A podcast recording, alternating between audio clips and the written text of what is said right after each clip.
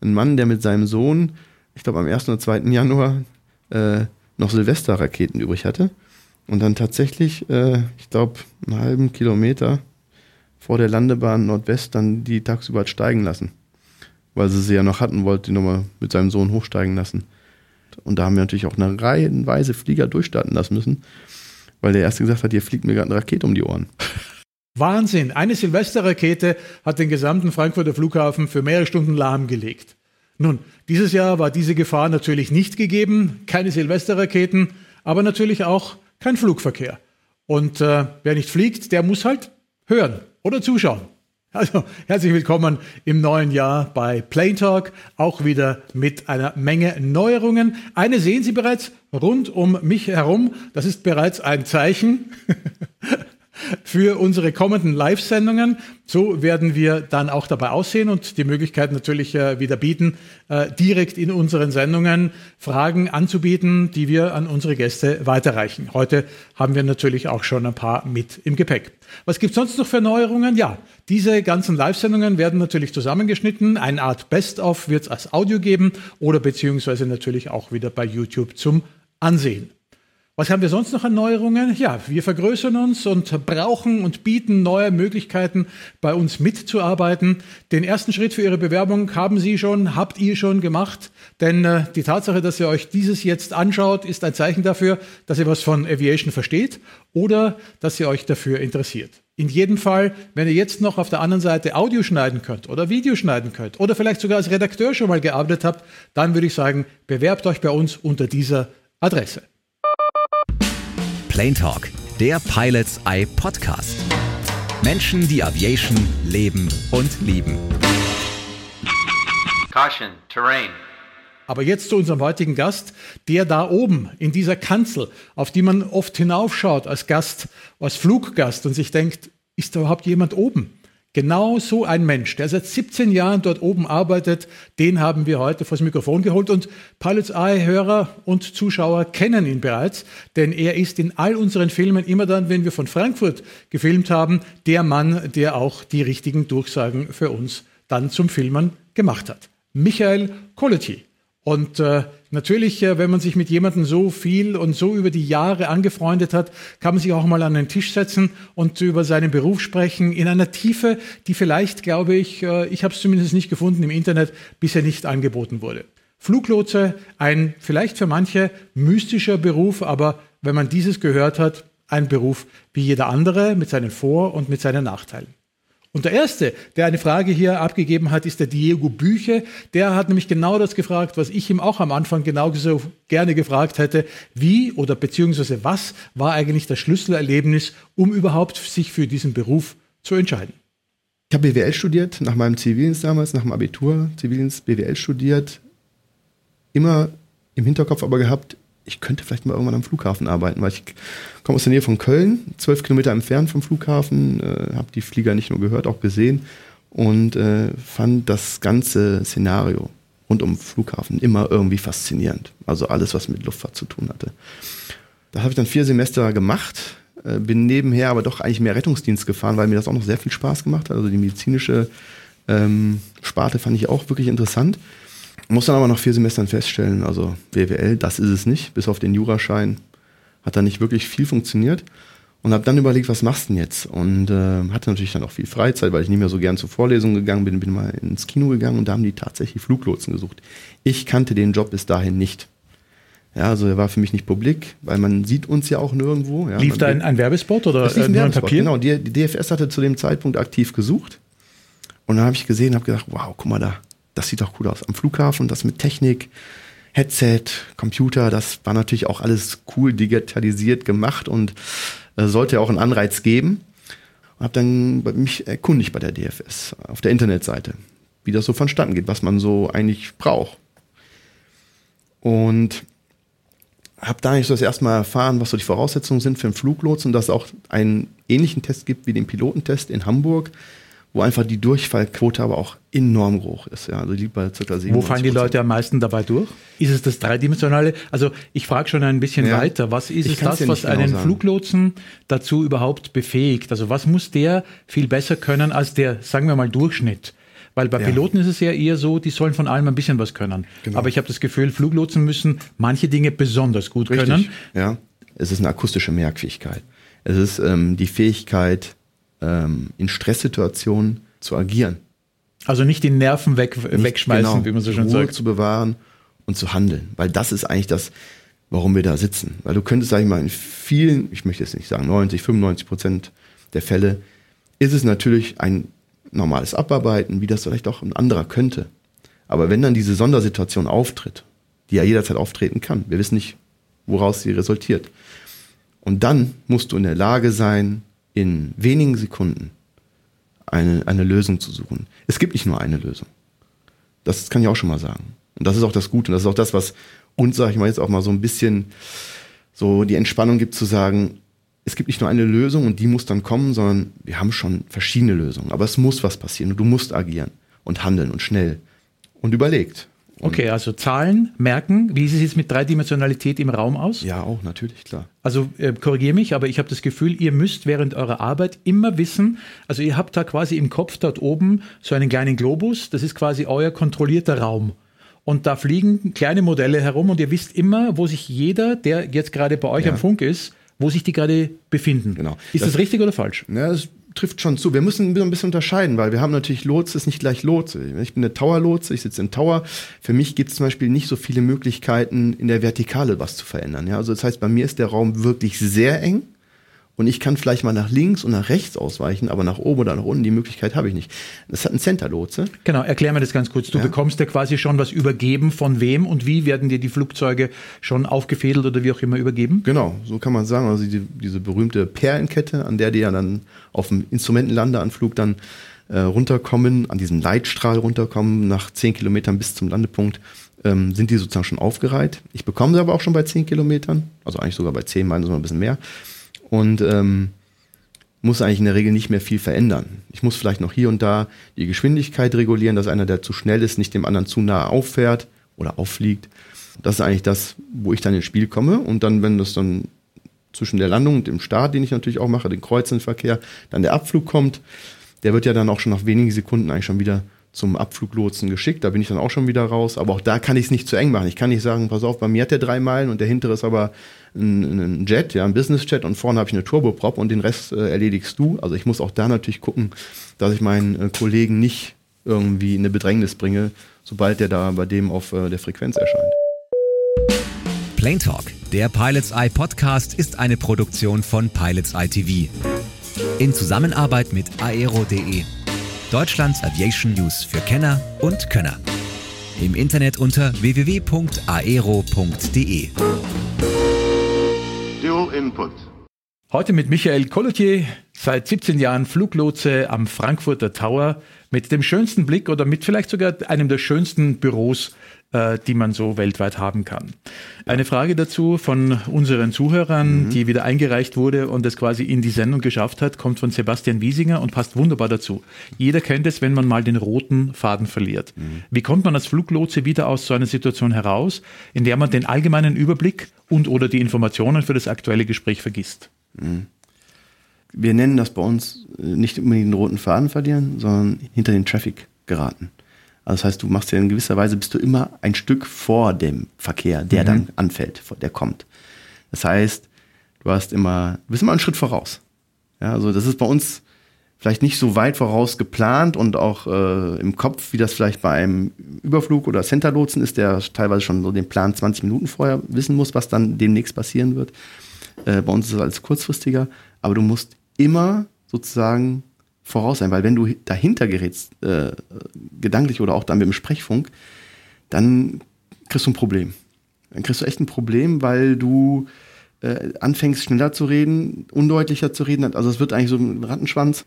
Das, das, das merkst du dann auch, bei, gerade bei Trainings, denen das passiert, ist das äh, immer ganz äh, extrem, dass, die dann, dass du dann so merkst, der, also der hat auch auf einmal kein Gehör mehr oder ein Auge für was anderes. Der kriegt einen Tunnelblick, ja, und äh, versucht sich irgendwie noch aus dieser Situation rauszukämpfen. Was aber auch einem gestandenen Lotsen am schlechten Tag tatsächlich passieren kann. In der Regel schafft er es aber rechtzeitig. Beziehungsweise, wenn er es dann geschafft hat, sagt er auch, "Pff, ich glaube, ich, äh, ich gehe jetzt mal auf eine andere Position. Also Aber ich muss jetzt mal langsam abgelöst werden, weil irgendwie ist heute nicht mein Tag. Ja. Aber die Frage lautet, wie geht ihr damit um? Was macht ihr in so einem Moment? Habt ihr eine Notbremse, eine gedankliche? Habt ihr äh, das schon im Training gemacht? Also ist das so etwas wie das Feuerlöschen im Flugzeug?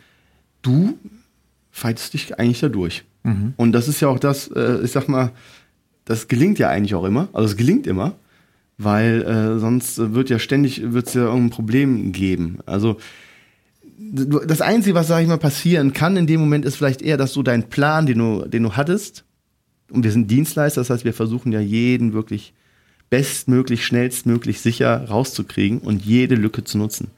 Aber vielleicht verlierst du immer eine Lücke und da musst du einmal stehen lassen und dann denkst du, ach, das war jetzt total unnötig. Ja das ist so eine Selbstkritik, die da noch entsteht. Weil Stehen lassen heißt warten, bis ja, quasi also, der Landende genau. Ich habe, sage ich mal, zwei, drei Landende und ich versuche in jeder Lücke zwischen den genau. Landenden versuche ich einen starten zu genau, lassen. Genau, richtig, ja. So, und ich habe auch jetzt viel Verkehr, das heißt, das muss auch dann gelingen.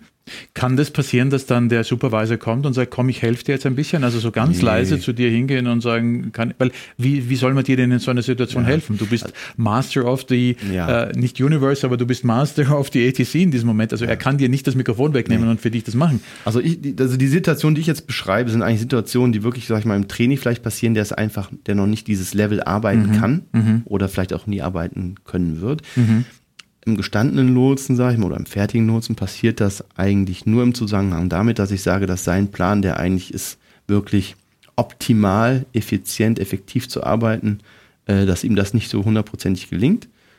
Aber dadurch, dass da haben wir kein Sicherheitsrisiko, was entsteht. Was ist die Schlagzahl? Also wenn man jetzt zum Beispiel sagen würde, ähm, wie viele Flugzeuge müssen da von mir abgefertigt werden? Wann gehöre ich zu den Besten?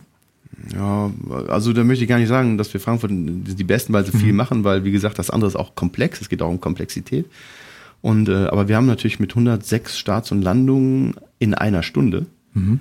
Äh, das ist schon, sag ich mal, das ist so, das ist schon wert, wo du sagst, also also rein rechnerisch dürfte doch nur alle drei Minuten ein Start oder eine Landung auf einer Piste passieren. Ja, das ja so ganz genau kann man das ungefähr. Aber ja. da komme ich nicht auf die 106, was du gerade gesagt Richtig, hast. Richtig, genau. Aber ich habe ja eine, wir haben ja zwischen Frankfurt eine reine Startbahn West, diese 1.8.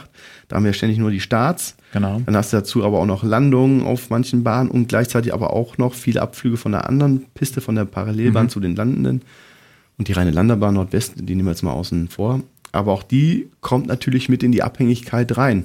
Also sprich, nach dem Abflug muss ich auch da gucken, wo dreht der weg? Richtig, ja. Also, also das ist eine Komplexität, wie gesagt, das ist so ein Gesamtbild. Ja? Deswegen müssen ja auch immer alle zugucken, was macht der andere, was passiert da und äh, wo muss ich drauf schauen.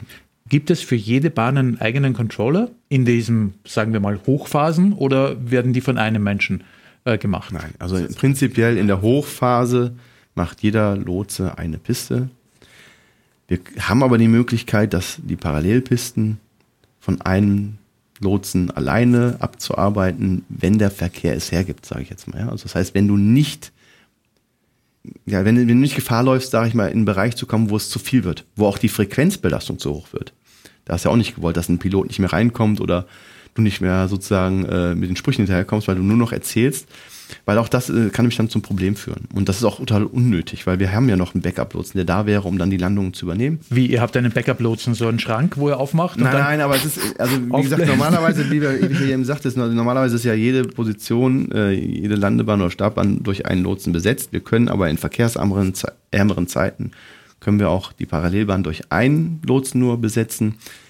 Und da musst du einfach nur dann gucken, dass du nicht zu viele Starts und Landungen zur gleichen Zeit hast, dass dann äh, der Verkehr so überhand nimmt, dass es eigentlich unnötig ist, dass du es aus einer Hand arbeitest. Und das ist natürlich eine Sache des Supervisors. Also der schaut sich ja an. Ich glaube, der hat ja auch eine äh, digitale Möglichkeit zu sagen, wie schaut der Verkehr in einer Stunde genau, aus. Genau, der kann ja natürlich sagen. Der kann vorspulen ja, quasi. Ja, der, das kann der, der kann gucken, ne? der kann schon sagen, hier gleich kommen, wir kriegen mehr Inbounds. Genau. Aber du, muss ich ganz ehrlich sagen, du weißt, wann die Inbounds kommen. Das, weil es in der Regel die gleichen Zeiten sind, ja. Mhm. Und du siehst ja auch, wenn bei uns Flieger die Startfreigabe bekommen, dann sind sie ja noch nicht an der Startbahn. Das heißt, sie kriegen erst die Anlassfreigabe durch unser Delivery. Und dann sehe ich schon die Zahl, wenn er schon auftaucht, ne, also meine, das ist ja auch immer die gleiche Uhrzeit. Also die Maschinen nach Amerika, die gehen halt um zwischen 10 und 11 raus und dann nochmal um 13 Uhr mit den Asiaten zusammen. Ähm, da siehst du schon, okay, 10, 11, 12, 13, 14 angelassen. Die sind jetzt noch nicht an der Piste, aber da weiß ich schon, alles klar, jetzt wird's voll. Mhm, ja, mhm. und dementsprechend kannst du natürlich dann schon sagen, gesell dich mal zu mir, mein Kollege, mhm. weil äh, Das wird zwar Spaß machen, jetzt gleich abzuarbeiten alles, aber das müssen wir nicht machen. Das können wir auch zusammen machen. Mhm, also muss ich nicht allein machen. Mhm, okay. Das ist auch wieder diese Vorplanung. Da sind wir doch natürlich bei einer guten Frage, die ähm, Aristophanes Karpuzis äh, geschrieben hat. Was sind die regulären Arbeitszeiten eines Fluglotsen, fragt er. Wie lange ist es möglich, als Fluglotse zu arbeiten? Mhm. Ähm, ah, das bezieht sich in diesem Fall sogar auch auf wie viele Jahre. Ich dachte mehr auf die Stunden an einem Tag. Mhm, wir können ja beides erzählen. Und was passiert, wenn man diese reguläre Zeit überschritten hat? Arbeitszeiten, sag ich jetzt mal, eine Tagesschicht, da sind wir nicht anders als viele Berufler auch, Normalberufler, achteinhalb Stunden Arbeitstag. Mhm. Dein Auftraggeber ist der Bund, also das muss man auch dazu sagen. Genau, also ist keine GmbH, Flugsicherung, sondern die deutsche äh, Flugsicherung ist eine Sache des Staates. Nicht ganz, weil wir sind privatisiert mhm. tatsächlich, aber nicht kapitalprivatisiert. Und das ist mhm. ganz entscheidend. Und ähm, das gibt uns natürlich auch ein Stück weit Sicherheit. Aber ja. lass uns doch nochmal über diese Arbeitszeiten genau. primär mal sprechen. Wie lang ist äh, dieses äh, Leben als Fluglotse? Gibt es da so wie bei den, bei, den, bei den Piloten vielleicht auch so eine Möglichkeit, mit 55 oder mit 60 schon aufzuhören? Ja. Erzähl äh, es mal. war bis jetzt tatsächlich ein Muss. Also ganz ehrlich, ähm, mit 55 war bei uns Schicht im Schacht. Das hat man dann mittlerweile jetzt ein bisschen, das hat aber auch damit zu, zu tun, dass natürlich auch die Rente von 65 auf 67 verändert wurde, hat man jetzt gesagt, also bis 57 ist das noch möglich. Ja? Mhm. Ähm, wollte man eigentlich auch verhindern, weil es hat sich an der Belastung nichts geändert. Ja? Also warum soll man jetzt Merkst du, dass die Älteren äh, langsamer werden? Oder, ja, oder? das ist auch völlig normal. Okay. Das, ähm, das, das merkst du als Jüngerer und ich werde das irgendwann vielleicht auch nicht merken, aber habe dann auch schon gesagt, das machen auch viele Kollegen, die, die sagen, sag mir ruhig Bescheid, wenn ihr merkt, dass bei mir das nicht mehr so läuft, obwohl ich das nicht so wahrnehme. Ich muss dazu sagen, es gibt auch sehr viele Kollegen, die tatsächlich mit 55 oder kurz davor auch noch richtig gute Leistung bringen. Ja, und auch die, die es vielleicht nicht super top tun, machen immer noch eine gute Leistung.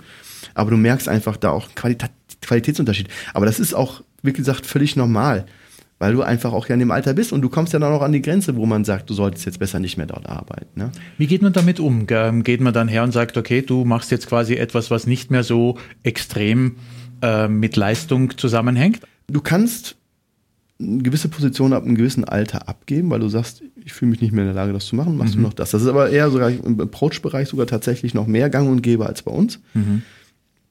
Dass man da sagt, also dieses ähm, das nennt sich Pickup, das ist quasi das, wo du nochmal vorbereitest für den Feeder, der letztendlich auf den Endanflug die Flieger draufdreht. Das ist also sehr auch eine komplexe Arbeit. Äh, und das ist aber Center. Das ist Center, genau, das ist Approach. Und die geben das dann teilweise ab und machen nur noch die Abflüge zum Beispiel. Mhm. Weil sie sagen, also ich habe das jetzt lange genug gearbeitet und ich fühle mich auch nicht mehr unbedingt in der Lage, da eine Top-Leistung abzugeben. Ich mache jetzt nur noch das. Nun, auf der anderen Seite, aber wenn du ausbildest, äh, dann tust du dir natürlich ein bisschen leichter, weil da gibt es diese Altersgrenze wahrscheinlich nicht. Ähm, oder, oder hört man auch zum Ausbilden auf, wenn man nicht mehr aktiv. Genau. Äh, also, sobald du nicht mehr aktiv Fluglotse bist, bist du auch kein Ausbilder mehr. Also, zumindest nicht an der Niederlassung selber. Du kannst natürlich noch zur Akademie nach Langen gehen und Ausbilder machen, aber das ist ja alles am Simulator. Plane Talk wird Ihnen präsentiert von ProFlight, dem exklusiven Anbieter für Erlebnisflüge auf den Original-Cockpit-Trainingssimulatoren der Verkehrspiloten. Jetzt online buchen oder verschenken und Träume erfüllen. www.proflight.com Plane Talk, der Pilots Eye Podcast. Menschen, die Aviation leben und lieben. Caution, Terrain. Lass uns ganz kurz über dieses äh, Reha sprechen, die mhm. uns ja heute zusammengeführt hat. Mhm. Du bist bei Garmisch genau. äh, und bist da zwei Wochen lang. Ähm, Vier. Ich war schon zwei da. oh Mann. Okay, du bist da vier Wochen ja. und das ist nicht, weil du krank wärst, sondern weil das Unternehmen was sagt. Genau, weil das Unternehmen sagt, das ist ein stressiger Job. Ja, du hast immer wieder, bist immer wieder Stresssituationen, auch vielleicht unterbewusst äh, ausgesetzt. Und das sind Präventivmaßnahmen. Also mhm. sprich, man versucht einfach wieder, wir arbeiten ja auch im Schichtdienst, allein das ist ja schon eine Sache, die einen auch fordert. Und äh, hier hast du einfach die Möglichkeit, sag ich mal, täglich standardmäßig von, sag ich mal, 7 Uhr, 8 Uhr aufstehen, abends dann dementsprechend ins Bett zu gehen, zwischenzeitlich Sportprogramm, von Entspannungsprogramm zu machen. Und das merkst du extrem, wie das halt auch, sag ich mal, dich selber entspannt und auch ausgleicht. Also das ist nicht Party feiern, was ihr da macht, sondern das ist Wandern, das ist äh, viel ja. draußen sein ja. vielleicht. Also wir haben auch ein Programm tatsächlich, was wir kriegen, ähm, wo auch von uns verlangt wird, dass wir das auch wahrnehmen. Also auch da gibt es eine Mindeststundenzahl, die wir auch, sage ich mal, unterzeichnen lassen müssen. äh, neben dem Programm, was du sowieso schon draußen machst, äh, ob es Wandern ist, Mountainbike-Tour etc. Lass mich einfach diesen banalen Vergleich bringen. Jetzt hört uns ein, ja, ein, ein Zugführer. Mhm. So, der sagt, naja, also mein Unternehmen zahlt nur die Reha, wenn ich äh, quasi, ja. wenn die Bandscheibe nicht mehr drinnen ist. Also äh, ja, ihr seid privilegiert, vielleicht, ähm, aber wie kann man das am besten rechtfertigen? Ist bei euch die Verantwortung eine größere oder, ähm, oder habt ihr es einfach euch besser ähm, herausverhandelt in den ich, letzten ich denke, 20, dass das ist, weil Jahren? es gibt tatsächlich ja auch solche Maßnahmen schon auch bei großen Konzernen wie Mercedes teilweise, dass die das mit den Mitarbeitern machen. Also, genau, Mitarbeiterbindung, ja. ja, dass man, äh, dass die sagen, okay, ich bleibe bei dem Unternehmen, weil das und das und das gibt es woanders nicht. Ja, ja, genau. Und äh, ja, und es ist einfach, sage ich mal, etwas, wo man sich auch eine, eine, bessere Leistung und dann auch wieder von dem, von dem Einzelnen äh, verspricht, nachdem er so eine Kur angetreten hat. Und ähm, ich meine, ich finde es halt einfach wunderbar. Du nimmst mhm. es natürlich wahr und nimmst mhm. es mit und merkst aber auch, wie es aber auch, sage ich mal, funktioniert. Du hast also quasi die Zeit äh, bei so einer Reha ist wie eine Arbeitszeit so wie du es ja erzählt hast. Ja. Das heißt, du, du bist ja auch wirklich dann verpflichtet, gewisse Stunden zu machen. Das genau. ist ja auch eine bezahlte Arbeitszeit, ja. aber wird da irgendwie noch trainiert? Also im Sinne von, dass du quasi vielleicht Fortbildung auch noch machst oder geht es da wirklich nur darum, abschalten, abschalten, abschalten und, und wieder zu Kräften kommen? Äh, ja, ich würde es schon, es ist schon so ein bisschen, es ist auch eine Regenerationskur irgendwo, mhm. das ist auf jeden Fall. Ne? Also es ist ähm, Präventivmaßnahme, also es ist aber auch eine Regenerationskur ähm, von der Belastung, die du halt einfach hast als Lotse im Schichtdienst mit dem Stress, den du hast, wenn wir auch die meisten den als positiv, sag ich mal, empfinden, ist er ja doch irgendwo da. Wir haben einen Fliegerarzt, der dann uns untersucht. Wir machen Belastungs-EKG, unser Blut untersucht. Dann wird geschaut, gibt es da irgendwas, worauf wir achten müssen? Ähm, Ernährung etc., auch Ernährungsberatung, Workshop, wir haben jetzt eine Suchtprävention. Ähm. Aber lass uns das doch mal umdrehen. Mhm. Ähm, was sind denn die typischen sonst Burnout-Syndrome gewesen von anderen Fluglotsen, die du vielleicht kennengelernt hast und die heute nicht mehr Fluglotsen sind? Da ist ja schon, sagen wir mal, das hat mittlerweile bei mir ist es ja schon so, dass das nicht mehr so extrem ist, weil natürlich das auch über die letzten Jahre einfach verändert wurde, ist einfach allein schon, wie oft gehe ich zum Dienst. Ja? Mhm. Und meine Arbeitstage sind halt mal in der Regel 17 bis 19 im mhm. Monat. Mhm. mhm. Ja? Mit maximal sechs Stunden Arbeitszeit in Frankfurt an Bord. Mhm, mh. An einem achteinhalb Stunden Arbeitstag. Mhm, ne? Mhm. Das heißt also zwei Stunden Pause und eine halbe Stunde Wegezeit vorneweg mit Briefing, um einfach zu gucken, was ist gerade wichtig, was muss ich mir durchlesen, was hat sich geändert. Und da hat man. Entschuldige, eine Schicht ist immer eine Stunde, oder? Also was arbeitet ihr, bis ihr wieder eine Pause macht? Äh, zwei Stunden am Stück. Zwei Stunden am also, Stück. Und da hat man halt einfach damals, äh, das war wie gesagt auch weit vor meiner Zeit, äh, Tests gemacht. Man hat einen, damals einen Lotsen auf der Position, wo es eigentlich am meisten, wo am meisten passiert, wo es richtig hergeht hat man den verkabelt mit einem ähm, EKG, ne? zwölfpolig und hat dann äh, dementsprechend noch Puls gemessen etc. Und hat ihn arbeiten lassen. Zwei Stunden. Und hat das halt einfach gemessen, diese Messwerte. Und hat man nachher gefragt, den Lotsen, und was so deine eigene Einschätzung, wie war denn das? Und dann äh, sagte der Lotse, äh, boah, also, keine Ahnung, war völlig normal, ja. Nichts Besonderes. Jetzt keinen Stress empfunden. Dann haben wir uns die Werte angeguckt, hoher Blutdruck, Puls von 180 oder höher. Boah, also es war wirklich, es waren extreme Werte. Und das Schlimme daran ist, war, wie gesagt, dass der das auch aufgrund der Konzentration gar nicht so wahrgenommen hat. Das habe ich extrem früher gemerkt. Gerade als wir nur noch die drei Pisten hatten und das alles noch enger war, als, als heute eigentlich ist, mit der vierten Bahn. Äh, du hast zwei Stunden gearbeitet, gefühlt kam dir das vor wie 20 Minuten. Weil du einfach so konzentriert warst, dass du diese, diese Zeitspanne gar nicht so wahrgenommen hast. Ja, also das ist verflogen. Und ähm, also wirklich eine extreme Belastung, extrem Stress in Situationen, wo es sowieso eng wurde, ist das Ganze nochmal hochgeschossen. Also, merkst du auch richtig, dass du einen kurzzeitigen Schweißausbruch hast. Und daraufhin äh, hat man dann gesagt, wir müssen da vorgehen, bevor wir, sag ich mal, oder wie können wir einen Burnout vorbeugen? Und das, da hat man ist man halt darauf gekommen, dass man halt solche Präventivmaßnahmen dann treffen kann mit so einer Kur. Um halt äh, dem Lotsen die Möglichkeit zu geben, alle drei Jahre zumindest äh, wieder mal so eine, so eine Phase zu erleben, wo er, wo er runterkommt, wo er entspannen kann, wo er, wo er auch einen gleichmäßigen Rhythmus erlebt. Und alle Maßnahmen, die getroffen werden können, das sind ja verschiedene Kursprogramme, die uns da angeboten werden. Ja, es geht ja äh, vom Pilates über Stretch und Relax, ähm, über eine fordernde Wanderung, auch zu einer leichten Wanderung. Michael, das ja. klingt alles so wie, äh, und jetzt fehlt nur noch das Laufhaus. Es ist einfach eine tolle Sache mhm. und das hört sich für dich auch toll an. Aber es sind einfach auch Dinge, die auch, also die nur diese Dinge helfen dann auch wirklich, dass das, dass du das, dass das passiert, dass du Mhm, dazu, dass du, sag ich mal, auch wirklich dich erholen kannst. Mhm. Und keine Frage, ähm, ein Lotse ist ein harter Job und ja, und sicherlich haben wir eine Belastung. Aber ich würde es auch jeder Krankenschwester und jedem Arzt gönnen und wünschen, weil ich weiß, auch die haben eine extreme Belastung und auch die müssten das eigentlich bekommen.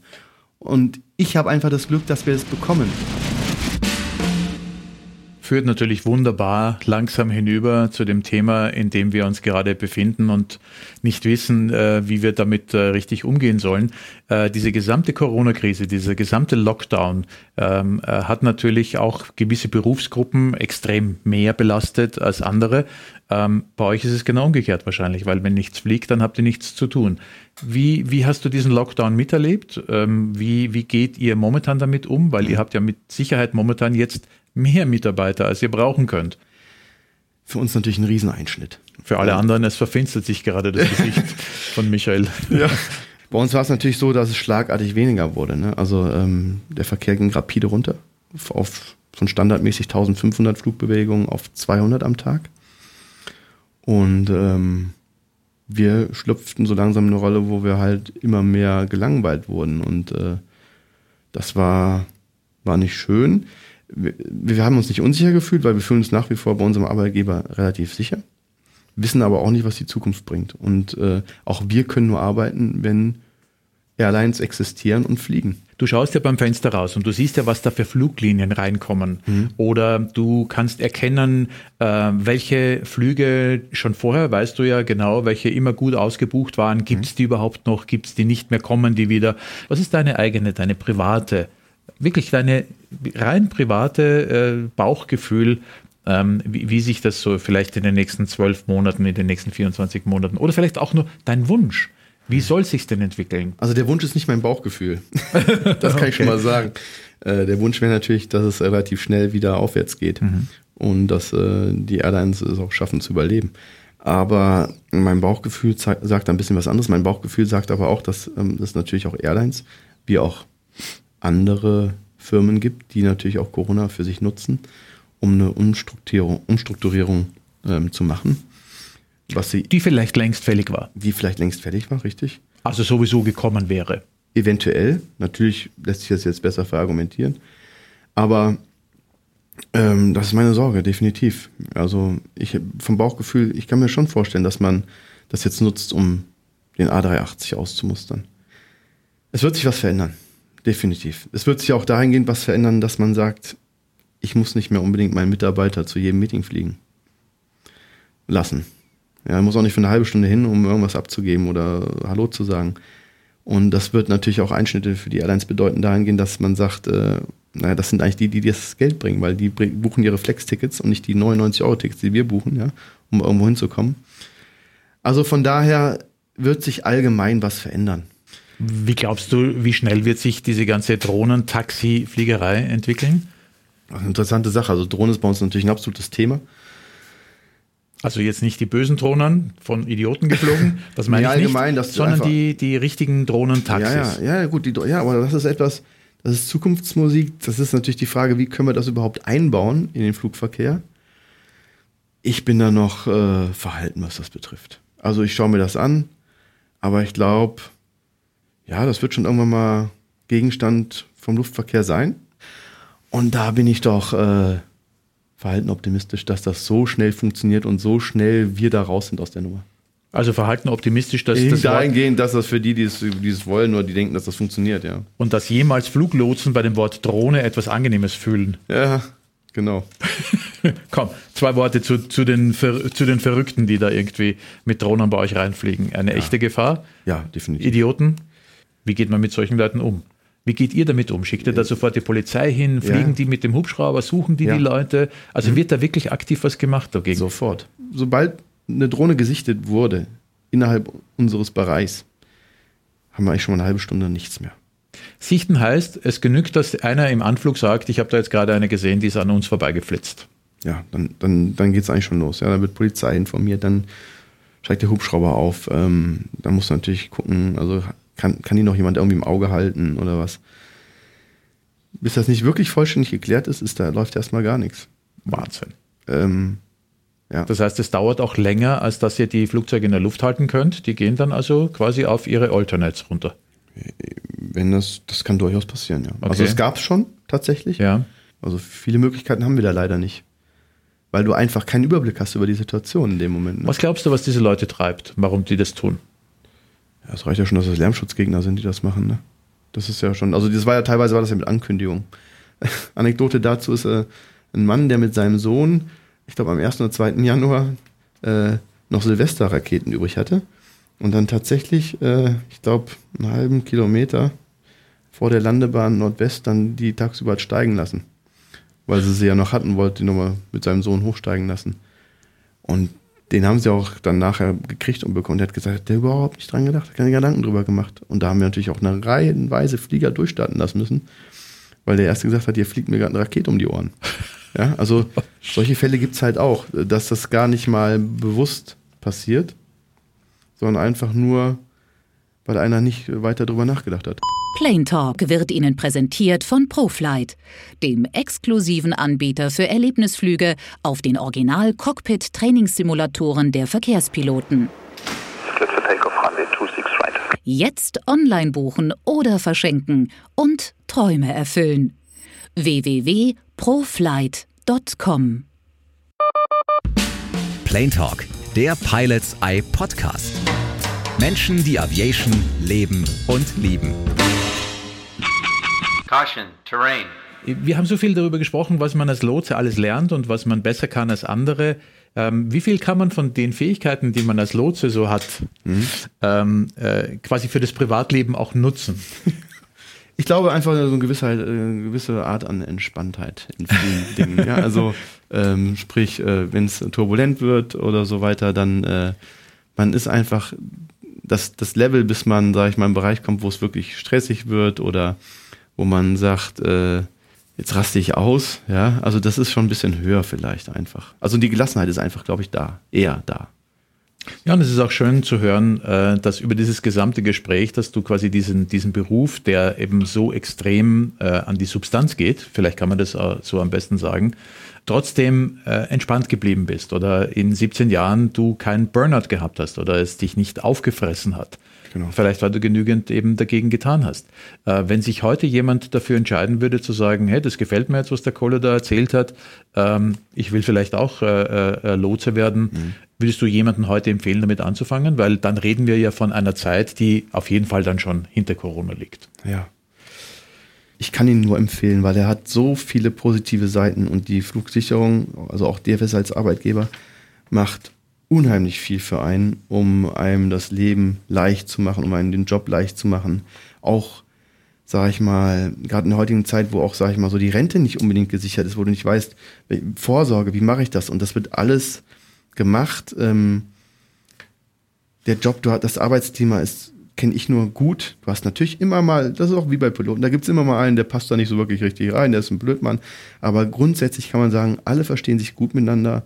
Ähm, allen geht's ja auch gut. Ich komme mit dem Schichtdienst halt auch gut klar. Das muss halt auch eine Typsache natürlich auch, ja. Aber das wird ja auch alles vorher in der Vorauswahl schon, sage ich mal, gecheckt, dahingehend, dass das passt. Deswegen für mich war es das Beste, was passieren konnte. Ich habe unheimlich Glück gehabt. Ich bin unheimlich dankbar, dass ich diesen Job machen konnte. Du wirst sicherlich nicht unbedingt Millionär, du kannst jetzt nicht großartig aufsteigen, aber du hast ein gesichertes, gutes Level. Und ähm, selbst in Zeiten jetzt wie Corona ist doch die, die Unsicherheit eher gering. Und deswegen allein kann ich das schon wirklich ähm, einem wirklich empfehlen, diesen Job zu machen. Ja. Hey, es war eine Freude, mit dir zu plaudern. Es war ein Blick, den ich äh, in diesen 14 Jahren äh, von Pilot's Eye auch nicht äh, bisher bekommen habe. Ich finde das, find das cool. Ähm, auch mit dir vor, von, von vornherein hat es eigentlich immer Spaß gemacht hier bei Pilot's Eye. Ich habe das mal gern verfolgt und, und bin auch einer, der einfach sagt, ähm, ich finde es auch cool, wenn sich Leute für, für das interessieren, für das ganze Thema mhm. und mache das auch gerne, dass ich über diesen Beruf erzähle, ähm, weil man es einfach auch nicht so mal eben, du erkennst ja auch keinen Fluglotsen anhand seiner Klamotten, wie beim Piloten. Ja. Also das heißt, uns erkennt man nicht, wir sind unscheinbar, ist auch in Ordnung. Ja, wir laufen in unserer kurzen Hose und im T-Shirt teilweise rum wie die Lumpis da oben. Der andere aber auch gern mal in feineren Sachen, wie, es halt, wie man es halt mag.